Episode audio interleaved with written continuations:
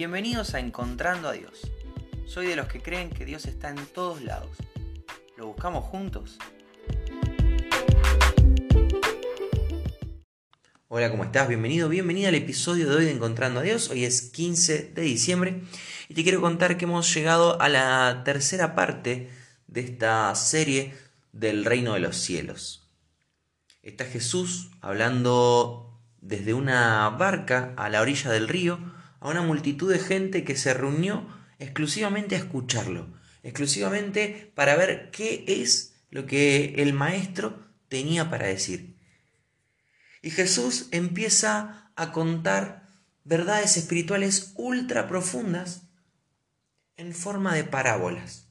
Las parábolas eran eso, eran historias con elementos eh, de la vida cotidiana, que, cualquier persona que lo escuchara podía entender, pero debajo de ese ejemplo y, de eso cotidiano, de eso diario, tenía verdades espirituales súper profundas. En este caso, una sucesión de, de, parábolas sobre el reino de los cielos. Jesús quiere contar cómo es el reino de los cielos. Jesús quiere contar cómo se administra el reino de los cielos y lo va a hacer a través de parábolas.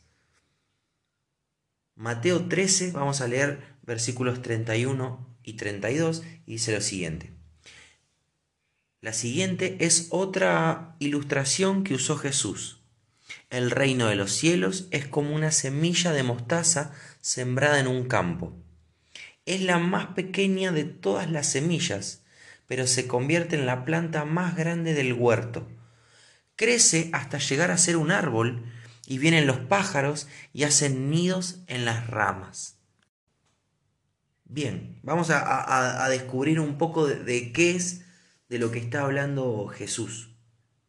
Utiliza algo que sus espectadores en ese momento conocían perfectamente, el arbusto de la mostaza. La semilla de la mostaza, buscaron en internet, es ultra pequeña, súper, súper chiquitita. Y llega a ser, por lo menos en, en la zona de Israel, arbustos tan grandes como árboles. 4, 5, 6 metros los más grandes. Para un arbusto eso es gigantesco. Es tan grande, dice Jesús, que, los pájaros vienen a anidar sobre, sobre sus ramas. Muy bien, hasta ahí no está diciendo nada muy loco. El problema es que no está hablando de semillas y de árboles, está hablando del reino de los cielos. Entonces lo que nos tenemos que preguntar es, ¿qué quiso decir Jesús con todo esto? ¿Qué verdad espiritual quiso contar Jesús a su audiencia con este ejemplo de la semillita de la mostaza? Muy bien, en esta oportunidad Jesús va a hablar del pueblo gentil. Nos va a contar que el reino de los cielos no es únicamente para los judíos, es también para los gentiles. Gentiles no son personas eh, que tienen gentileza, sino que gentil se llamaba en este tiempo histórico a todas las personas no judías. Cualquier persona no judía era considerado un gentil. Durante algún tiempo se va a creer que la salvación, que la vida eterna es únicamente para el pueblo de Israel.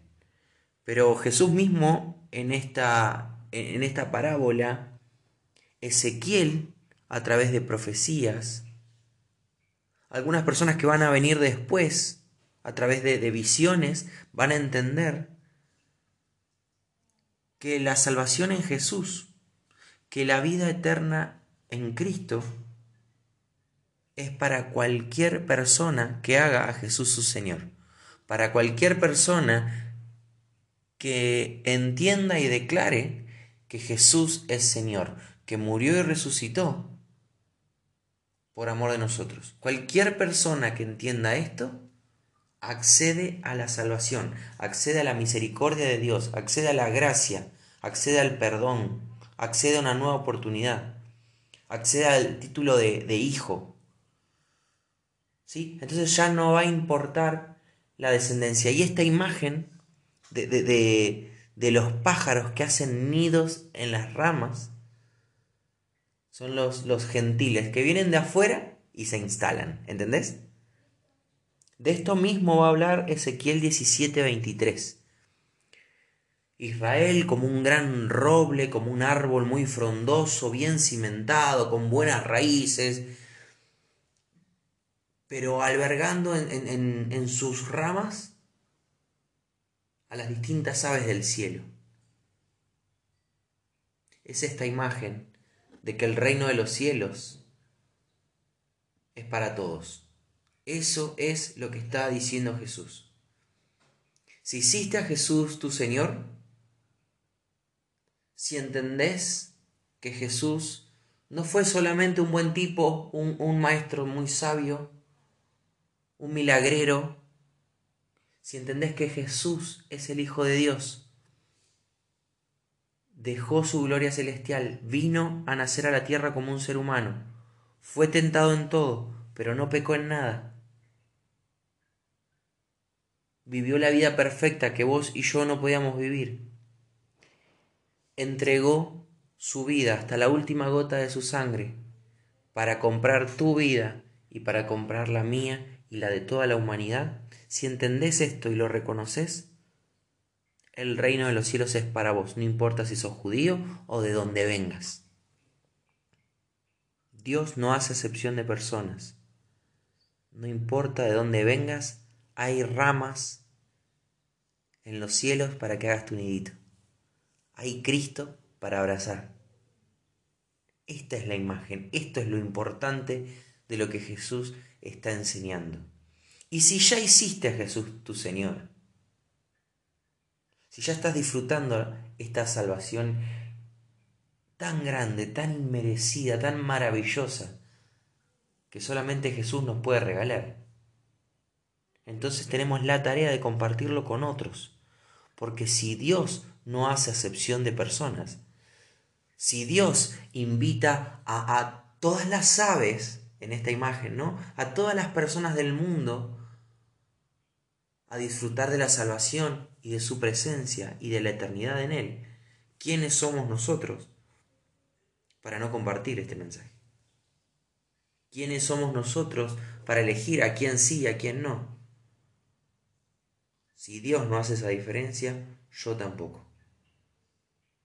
Así que este es el tercer encuentro la segunda parábola sobre el reino de los cielos que da Jesús, una imagen muy linda, porque si lo pensás, en el reino de los cielos hay casa para todos. En el reino de los cielos hay lugar para vos, hay lugar para mí.